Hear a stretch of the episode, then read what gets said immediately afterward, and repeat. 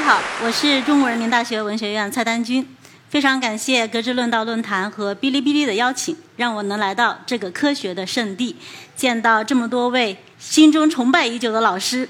YYDS 啊，也见到了热情的大家，很感谢大家。今天我要讲的主题是唐诗与孤独。呃，最近呢正逢毕业季啊，我们有很多同学要踏上新的征程。有一位同学呢，他告诉我，他在一个完全陌生的城市里找到了一份工作。前段时间呀，他还去了这个城市，他领到了一间小小的宿舍，啊，有多小呢？我也不不知道有多小哈。我们用唐寅的这个草屋蒲团图来做替代吧。这个屋子呢，他进去了以后，他吓了一跳，因为实在是太脏了，脏的有点恐怖啊，有一点像那个刑事案件犯罪现场，仿佛张三曾经来过。墙上的蟑螂尸体、不明血迹是刮不下来，于是呢，他只好去买壁纸，一张一张的贴。贴壁纸的时候，他想起了远方的自己的宿舍，他觉得自己好孤独啊。我一听孤独，嗨，这话题我熟啊。文学，尤其是诗歌，本质上是对人类孤独的书写。那什么是孤独呢？有同学举手了，说：“老师，这题我会。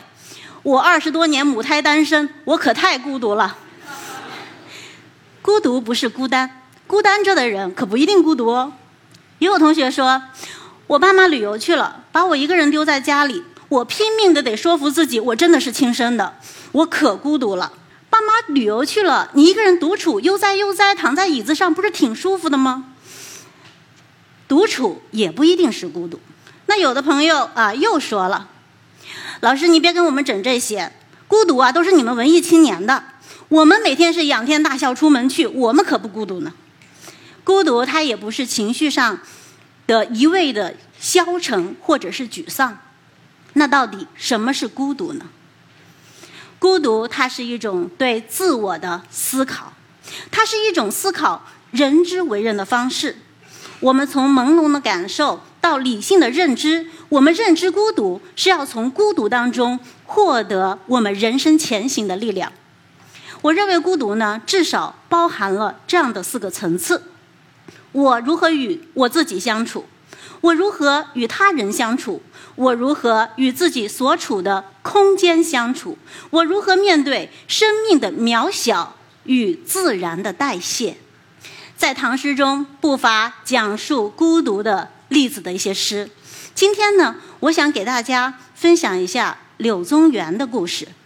柳宗元是大家都非常熟悉的一位文学家，他写的很多的文章都被选入了课文，比如《小诗谈记》，捕蛇者说：“我一念这个标题，大家的 DNA 是不是都动了？曾经全文背诵啊！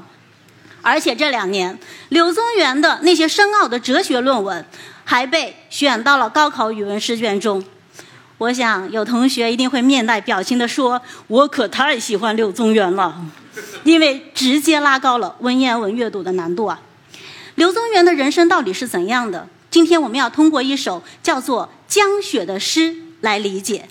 这首诗大家从小背到大都很熟悉，他呢是在永州时候写的，在永州期间，他的经历和这位贴壁纸的同学有一丢丢的相似。因为他也曾经改造过自己居住的小空间。那闲话少叙啊，我们来讲一下柳宗元的生平。为什么要讲他的生平呢？孟子告诉过我们，读一首诗要怎样？知人论事，以义逆志，对不对？柳宗元出生在七百七十三年啊，也就是唐代的大历年间。他的祖上啊，很不错的，他在。长安啊，在长安的善和里、清人里有两套祖宅，在长安的西南郊还有一座庄园，在安徽的宣城也有一些家产。大家一听都惊了，这什么家庭啊？有矿哦？不是有矿，而是他来自著名的北朝的河东柳氏家族。这个家族呢，在唐代也出过很多的重臣，像唐高宗王皇后的。外婆家就是柳氏，王皇后的舅舅叫柳氏啊，所以呢，他呀是当时的一个啊很重要的大臣。可是这不就撞在武则天的枪口上了吗？所以柳氏一族后来是被武则天打压的子孙零落，走向了没落。到了柳宗元这一代呢，他的父亲只能算是底层的官员，但是柳宗元还是接受了很好的教育。他二十岁的时候就进士及第，当时呢比他大一岁的柳刘禹锡啊，也是这一年及第的。想象一下，二十岁、二十一岁这个年龄，现在对应的是我们的大二、大三的同学啊，二零一八级和二零一九级的同学。在唐代呢，这样年少登科的例子非常的多，所以我经常说，论鸡娃，谁也鸡不过唐代人。柳宗元在二十六岁的时候，通过了国学鸿词科考试，正式入仕，担任了集贤书院的正字。正字这个官员呢，只有啊九品，但是他是直接服务于皇帝的，所以政治前途无限。刘禹锡当时担任的也是类似的工作，所以这两位年轻人当时是春风得意，鲜衣怒马，名满长安。但是，正当他们希望能够以身许国的时候，那想干出一番大事业的时候，命运的乌云不期而至。贞元二十一年，这一年柳宗元三十二岁。唐顺宗即位了，他希望能够革新他父亲唐德宗时代的弊政，能够惩治宦官藩镇，希望能够有一番新的局面。他任用了王叔文、王丕为首的一个政治革新集团，发起了一场永贞革新。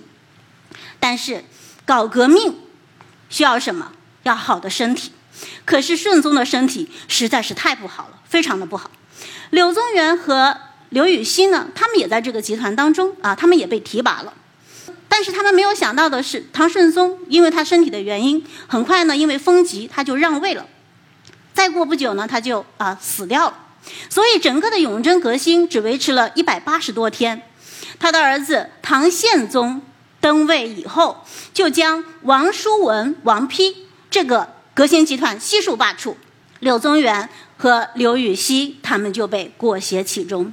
这两个青年才俊，他们根本就没有想到自己无意中卷入了一场宫廷斗争。这件事情呢，直接的让柳宗元和刘禹锡的命运从天堂跌入了地狱。他们两个人，一个人是被贬为永州司马，一个人被贬为朗州司马。这两个地方都在湖南，朗州呢就是今天的湖南常德。而两位首领啊，二王他们是直接赐死的，但是宪宗。刚把他们贬的啊贬第一道以后，还加了一道这样的诏令，说呀，纵逢恩赦啊，不在量仪之内。什么意思？以后我们朝廷有了大的赦免活动，这两个人啊，这八个司马都不在这个赦免之内。这就相当于要把他们永远的固定在那个被贬谪的蛮荒之地。从此断绝了他们回长安的希望，也断绝了他们仕途的希望。所以，此时的柳宗元，他背负着极大的打击，他的命运在一年之中发生了极大的转折。我们在了解了这些以后，再来读《江雪》这首诗，感觉会完全的不一样。首先，我们来看这一句：“千山鸟飞绝，万径人踪灭。”我们可以试想一下，柳宗元此后在他的人生中是怎样在永州度过十年的？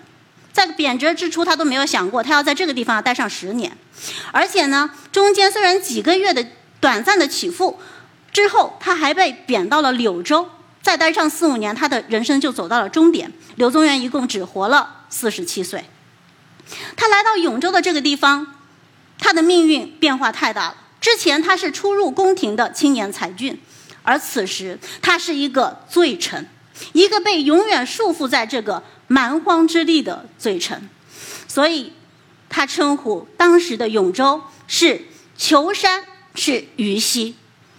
他在这个地方过得非常的艰难。唐代的永州和我们现在不一样啊，它是一个张力横行、虫蛇遍地之地。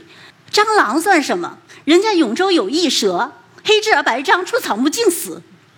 所以在这个地方，刘宗元要面临新的挑战。他刚过去的时候呢，没有呃正式的编制，只是司马员外制，这导致他没有官舍，只能寄住在寺庙里，生活条件很差，他的身体也变得很差。有一度呢，他是读书写作都非常的困难。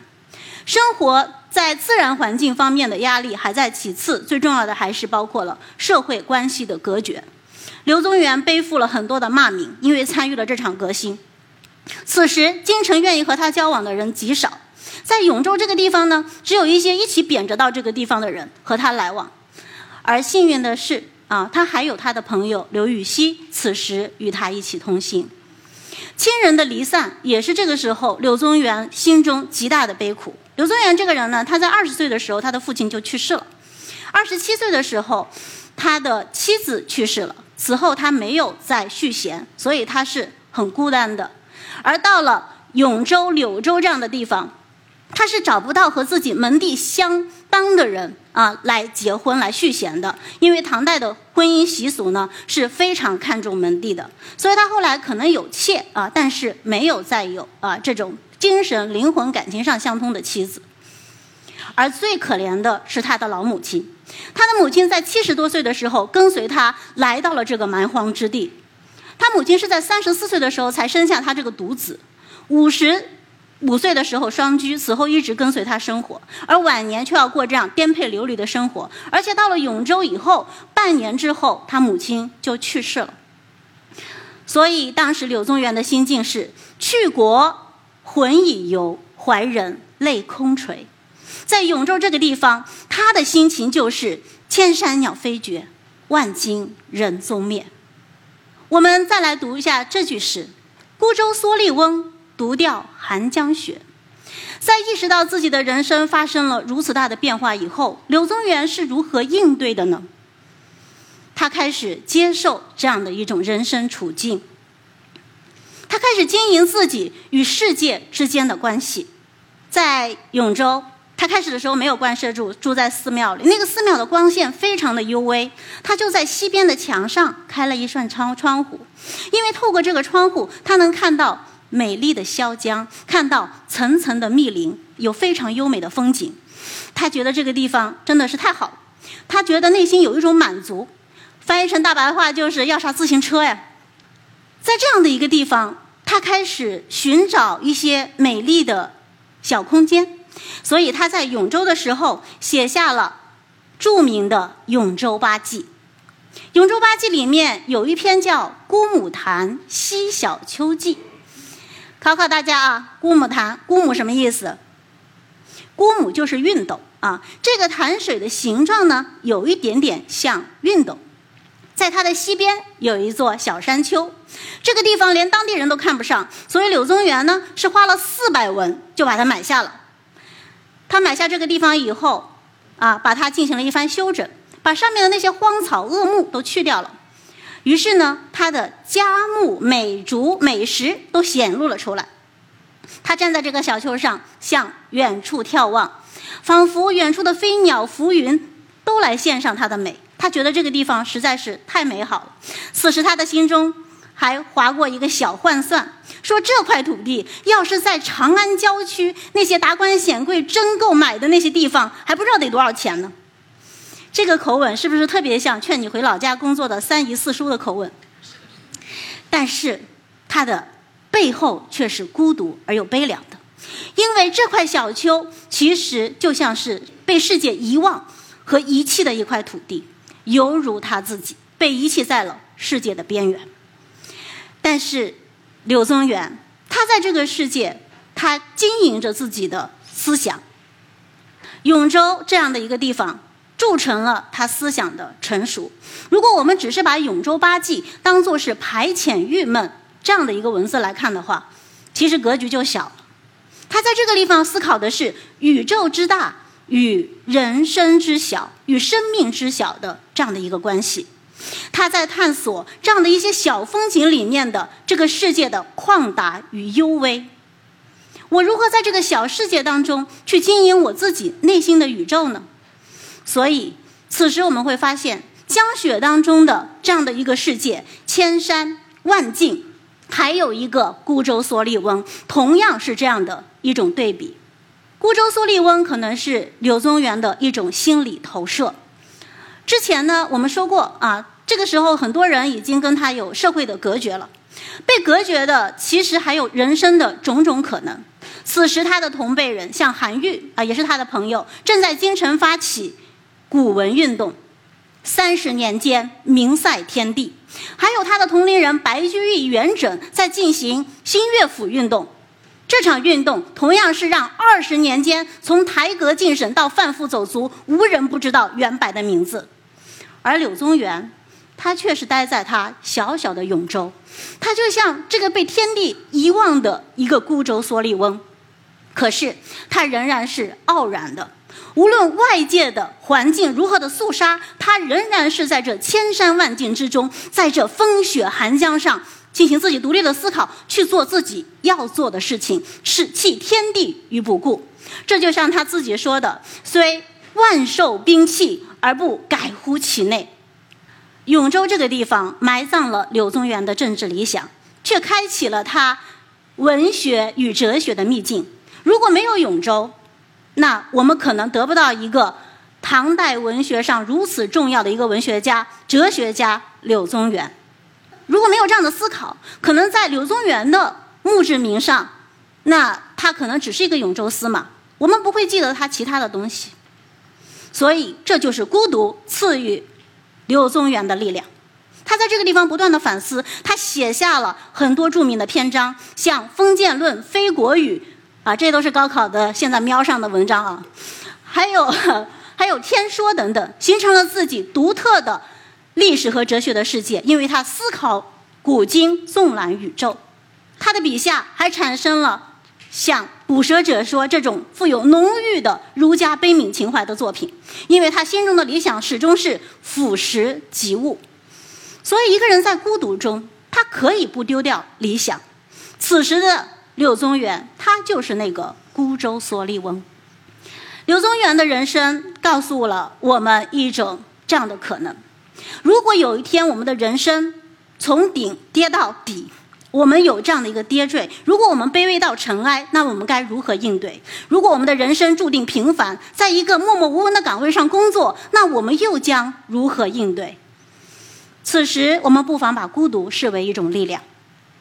我们今天能够得读到《柳河东集》，一定要感谢他的朋友刘禹锡。刘禹锡呢是《柳河东集》的出编者。柳宗元在柳州去世的时候，写下遗嘱，将自己的文稿和子女托付给了刘禹锡。刘禹锡万分悲痛，写下了非常悲伤的句子和文章，去纪念柳宗元。当时呢，他写过一篇啊，重置香水伤柳鱼草。写的这篇诗呢，是讲述当年他们重新啊来到这个湘江边上，在这里分别的时候，一个呢要走陆路去广东，一个要走水路去柳州。他在这个地方看到柳宗元的帆船像闪电一样飘忽不见了，他没想到柳宗元从此在自己的人生中消失了。所以眼下是毕业季，我们有很多同学面临分别，可能若干年后你会发现，那真的就是人生中最后一次见面。所以我们真的要珍惜青春里的那些朋友。柳宗元的《柳河东集》是非常重要的一部集子，验证了他在文学史上的地位。他书写孤独，也是给了我们今天很多的启发。而在唐诗当中，像这样孤独的诗还有非常非常多。我们来看一下其他的一些例子啊，比如说大家所熟知的张若虚的《春江花月夜》，其中有一个名句：“江畔何人初见月？江月何年初照人？人生代代无穷已，江月年年只相似。”这句诗当中蕴含着对宇宙与人的关系的思考，是一种青春萌动的一种对宇宙的好奇。我们的人是什么时候产生的？月亮是什么时候照到我们身上的？这种澄澈的思想，在千古之下，仍然让我们感动。我们还学过陈子昂的《登幽州台歌》：“前不见古人，后不见来者，念天地之悠悠，独怆然而涕下。”陈子昂写这首诗的时候，正遭遇他人生中的一种挫折，当时他非常的希望有所作为。但是，时代给他的机会太有限。他站在这个美好的时代，他很想抓住它，他往前看，往后看，想去定义自己在历史当中的位置。可是他这个时候觉得茫然，于是他生出了这种强烈的孤独感。这是人面对历史的孤独。我们再来看杜甫的《登高》。杜甫在他去世之前写下了这篇被称为是唐代七律第一的《登高》。这首诗蕴含的感情实在是太复杂了。其中最好、最有力量的一句是这一句：“无边落木萧萧下，不尽长江滚滚来。”杜甫在这个时候，他回望自己过去的一生。他在这里写到了季节轮转，写到了秋天的树叶仍像四季的约定一样在簌簌飘落。而宇宙仍然是生生不息的，是不尽长江滚滚来。在这种孤独当中，它仍然含有一种希望，就在这个“来”字上。所以我们可以看到，孤独它始终是一种人面对自己的对话，它是一次生命给予我们的个人成长的机会。我们每一个人在人生当中，可能都会面对这样的。时刻。现在我们的物质世界发展已经是啊非常发达了，人类的科技发展可谓是前途一片光明。可是每一代的人，我们始终要面对自己在个体精神上的成长，我们始终要有个体的一个成长。而我们和古人的情感与精神其实是相通的，我们和古人一样，经历共同的悲欢离合、酸甜苦辣。我们也和他们一样，去咀嚼生命当中的许许多多诸般的滋味。所以，在人生遭遇了一些不顺，或者是在人生面对某一个转折的时候，我们不妨去文学经典当中寻找自己精神的力量。好，今天我的演讲就到这里，谢谢大家。在这里呢，祝福所有的同学、所有的朋友啊，尤其是今年夏天要毕业的同学们。此后拥有自己精彩的人生。明天呢，啊，是有哔哩哔哩的这个毕业歌会啊，我们一起听吧。好，谢谢大家。